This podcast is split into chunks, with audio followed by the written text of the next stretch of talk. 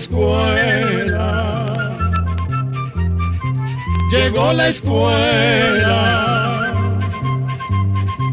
llegó por radio.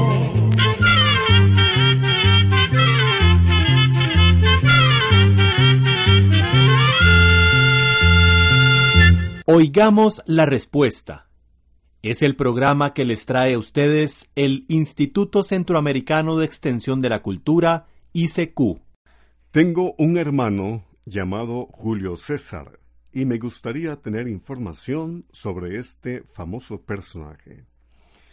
Es la pregunta que nos hizo el señor Mauricio Rodríguez, quien nos ha escrito desde Alajuela, Costa Rica. Escuchemos la respuesta. Julio César fue uno de los más grandes militares del Imperio Romano. Era valiente, inteligente, muy buen político, con facilidad de palabra y era también un excelente escritor. Julio César nació unos 100 años antes de Jesucristo. Siendo muy joven, Julio César viajó por varios países del continente de Asia como soldado. En ese tiempo se distinguió por su valor y por sus cualidades de líder. A los 22 años, Julio César regresó a Roma, se dedicó a estudiar leyes y empezó a sobresalir entre los jóvenes políticos romanos. Su gran capacidad lo llevó a ocupar algunos de los puestos más importantes del gobierno de Roma en aquella época. Antes de cumplir 50 años, Julio César fue nombrado para gobernar las provincias romanas de una región llamada Galia, que ocupaba el territorio de lo que hoy es el país de Francia. Julio César empezó una guerra de ocho años contra los galos y conquistó muchos nuevos territorios. Debido a estas conquistas, los dominios del imperio romano se extendieron todavía más por los territorios de los países que hoy en día son Alemania, Suiza, Inglaterra y Bélgica. Cuando Julio César regresó a Roma, se encontró con una situación muy difícil pues varios políticos romanos se disputaban el poder. Esta situación acabó en una guerra civil que llevó a Julio César a convertirse en dictador y emperador de Roma. Sin embargo, por celos y peleas por el poder, otros políticos asesinaron a Julio César cuando tenía 66 años y era considerado en ese entonces el hombre más poderoso de Roma. Por ser un personaje tan famoso, se han hecho varias películas sobre este gran emperador.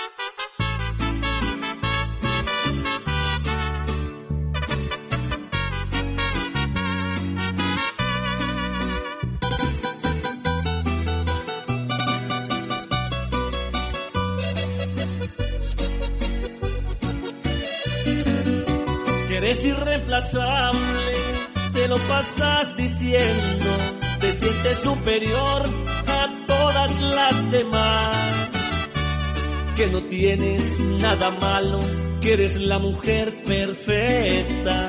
Corrige tus errores para que puedas hablar.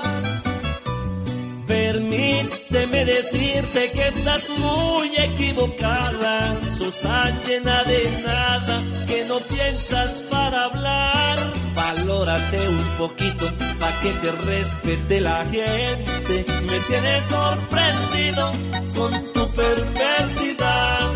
Me tienes sorprendido con tu perversidad.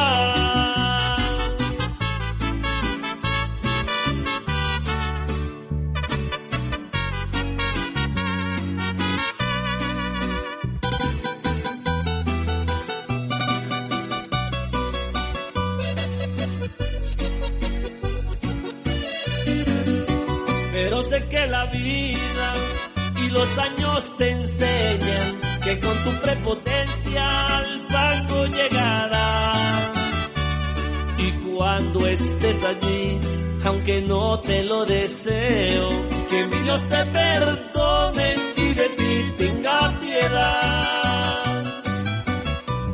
Permíteme decirte que estás muy equivocada, tan llena de nada que no piensas para hablar. Valórate un poquito para que te respete la gente. Me tienes sorprendido con tu perversidad. Me tienes sorprendido con tu perversidad.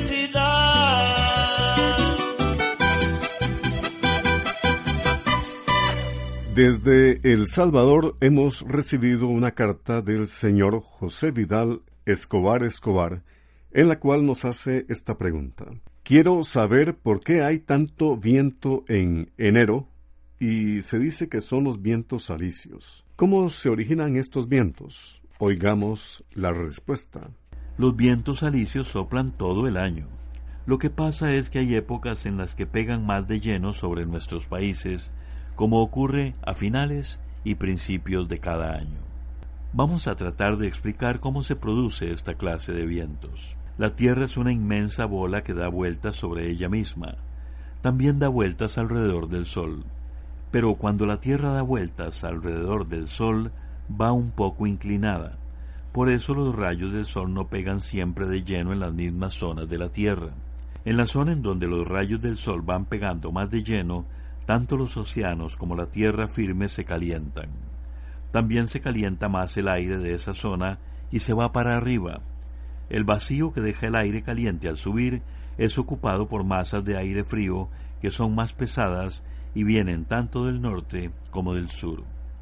Ese gran movimiento de masas de aire son los que producen los llamados vientos alisios tanto en el norte como en el sur del planeta resulta que los vientos alisios del norte y del sur convergen o se juntan en el centro del planeta en una franja conocida como el Ecuador.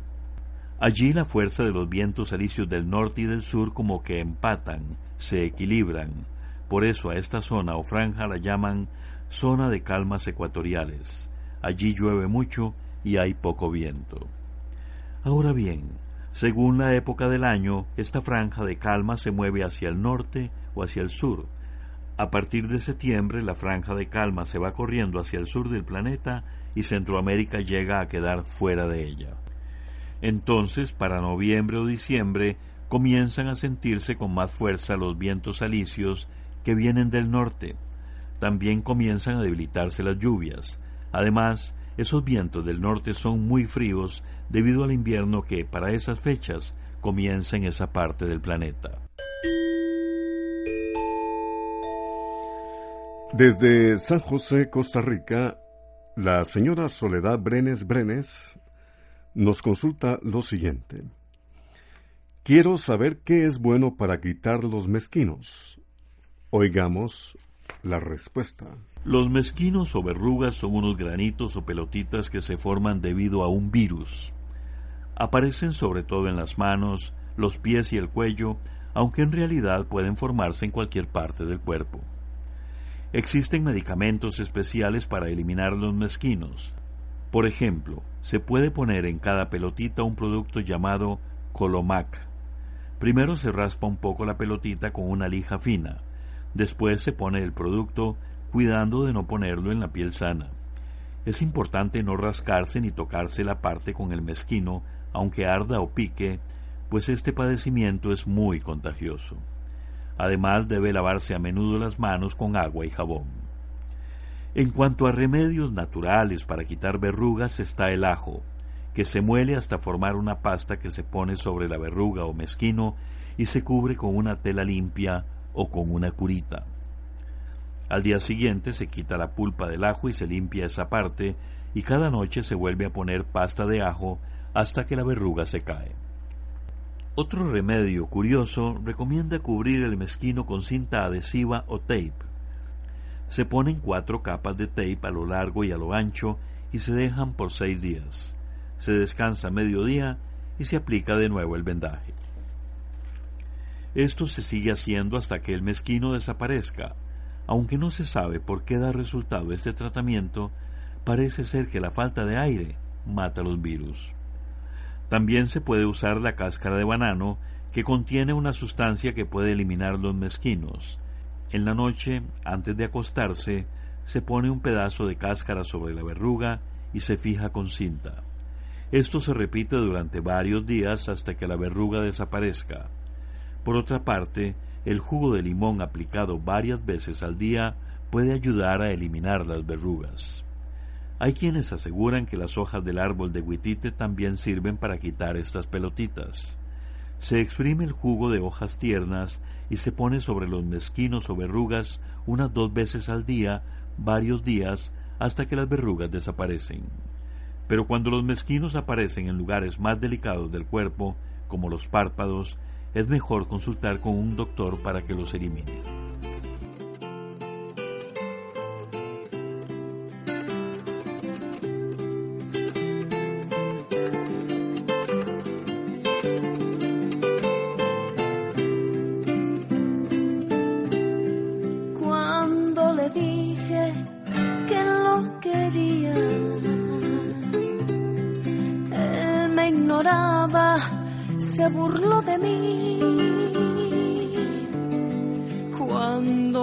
Dije que yo lo amaba, como si nada, él se fue de mí.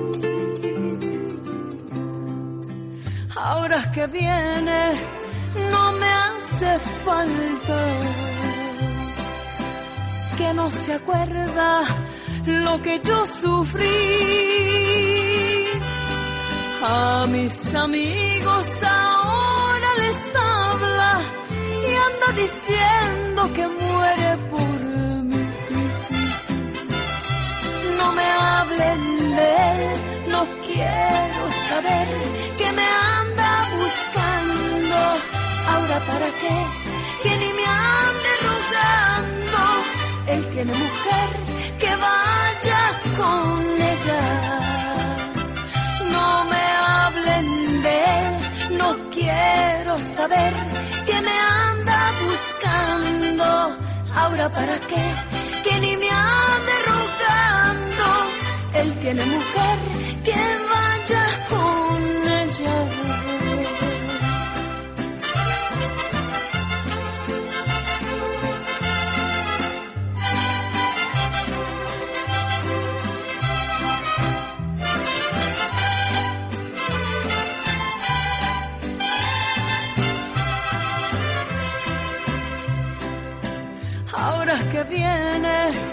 no me hace falta.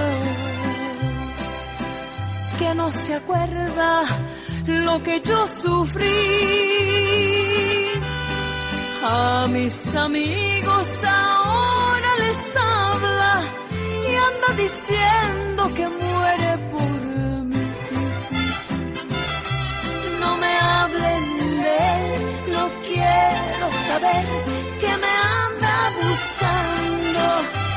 para qué, que ni me ande rogando, él tiene mujer que vaya con ella. No me hablen de él, no quiero saber que me anda buscando, ahora para qué, que ni me ande rogando, él tiene mujer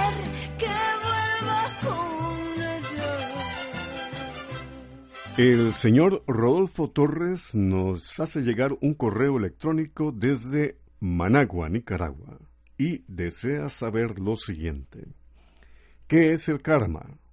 ¿Se le ha estudiado o es algo inventado? Oigamos la respuesta. El karma es una creencia que viene de la antigua filosofía hindú que tiene más de 5.000 años. La palabra karma significa hecho o acción y se refiere a las acciones del ser humano y las consecuencias que tienen sus actos, tanto buenos como malos. Es una especie de ley moral. La religión hindú y también el budismo creen que de acuerdo a la forma en que se haya comportado una persona en vida, va a determinar la forma en que se va a reencarnar en la próxima vida. Para ellos la reencarnación, es decir, que el espíritu de una persona que ha muerto vuelva a vivir en otro cuerpo, es la forma de ir pagando o limpiando las cosas malas que se han hecho en vidas pasadas. Los hindúes también piensan que el egoísmo, la ignorancia, la ambición, el odio y rabia y el miedo a la muerte son cosas que hacen que la gente actúe mal y tenga un mal karma. Para ellos, una forma de limpiar el karma es mediante buenas obras, mediante la oración y la dedicación a las cosas espirituales.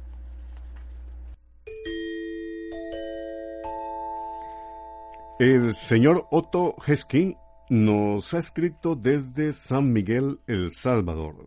Nos pregunta lo siguiente. Quiero saber qué causa la gastritis y cómo se cura. Oigamos la respuesta. Esa inflamación puede tener varias causas. Por ejemplo, el estrés o la preocupación muchas veces pueden producir gastritis. Otras cosas que producen gastritis son el comer ciertos alimentos como el chile picante, la pimienta, la mostaza, el vinagre, el café y las gaseosas. También hay algunos medicamentos que si se toman con frecuencia irritan las paredes del estómago. Lo mismo sucede cuando se bebe en forma excesiva licor. Además hay bacterias como la llamada Helicobacter pylori que producen esta clase de inflamaciones en el estómago. Hay gastritis agudas, es decir, que se desarrollan en pocos días y crónicas, que se padecen durante mucho tiempo. Entre los principales síntomas que produce una gastritis están la falta de apetito, las náuseas, el vómito y la acidez. También puede haber dolor en la parte superior del abdomen, que es lo que la gente llama comúnmente como la boca del estómago. Si la gastritis causa sangrado, puede haber heces de color muy oscuro o vómitos con sangre. La mejor forma de tratar la gastritis es consultar con un médico especialista en las enfermedades del estómago. Este médico se llama gastroenterólogo. El médico gastroenterólogo hará los exámenes necesarios para saber la verdadera causa del problema y la clase de tratamiento que la persona necesita.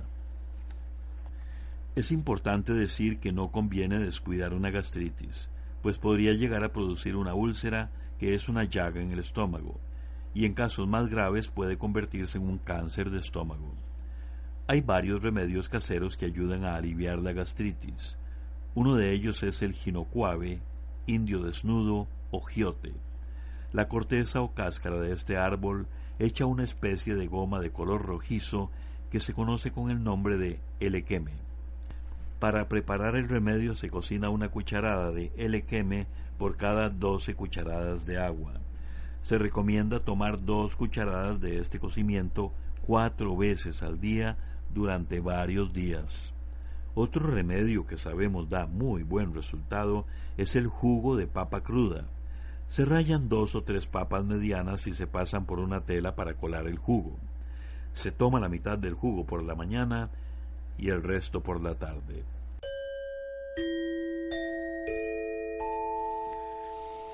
¿Qué son las obsesiones?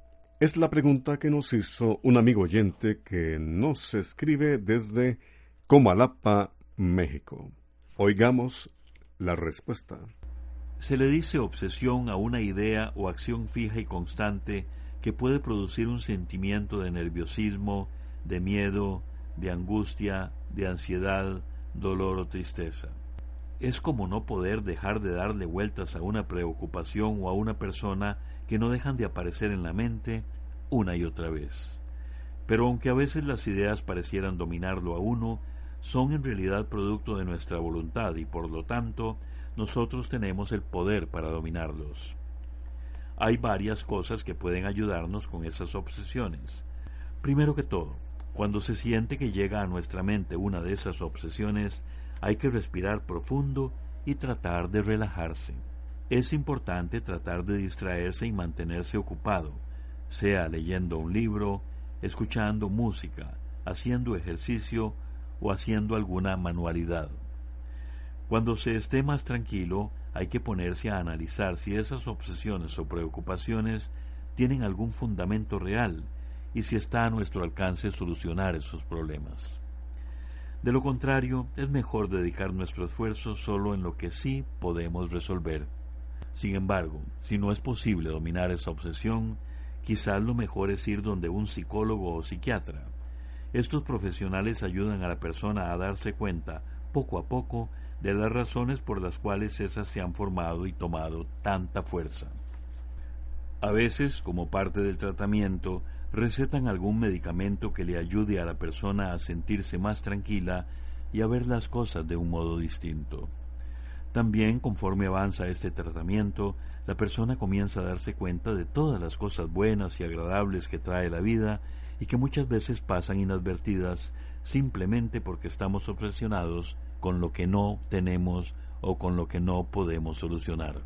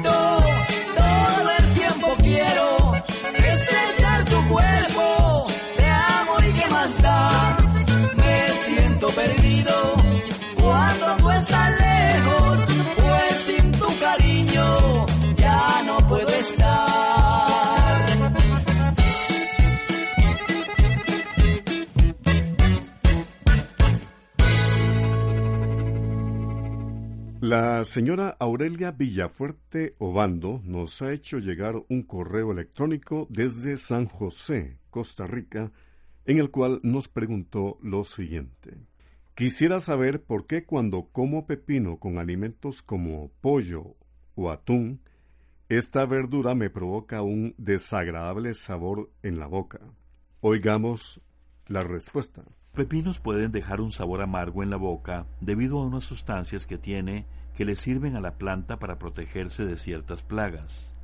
Esas sustancias no son dañinas para las personas, pero a veces pueden producir no solo ese sabor amargo que usted menciona, sino también indigestión y gases, sobre todo si el pepino se mezcla con otros alimentos condimentados. Programa B, Control 99. Así llegamos a un programa más de Oigamos la Respuesta pero le esperamos mañana, si Dios quiere, aquí por esta su emisora y a la misma hora. Mándenos sus preguntas al apartado 2948-1000 San José, Costa Rica. También nos puede llamar a los teléfonos 22 25 52 38 o 22 25 53 38 o mándenos un fax al 22 25 22 27. También le damos el correo electrónico isq.org.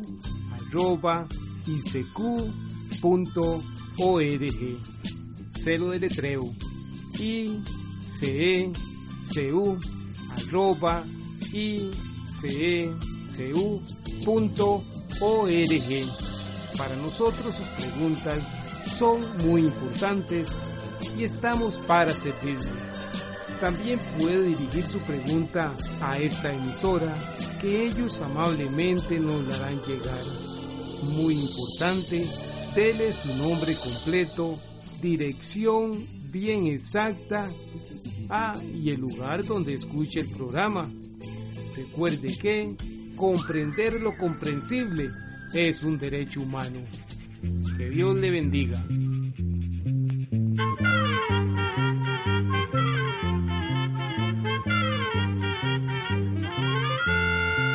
Llegó el momento de despedirnos. Se va a la escuela, va cantando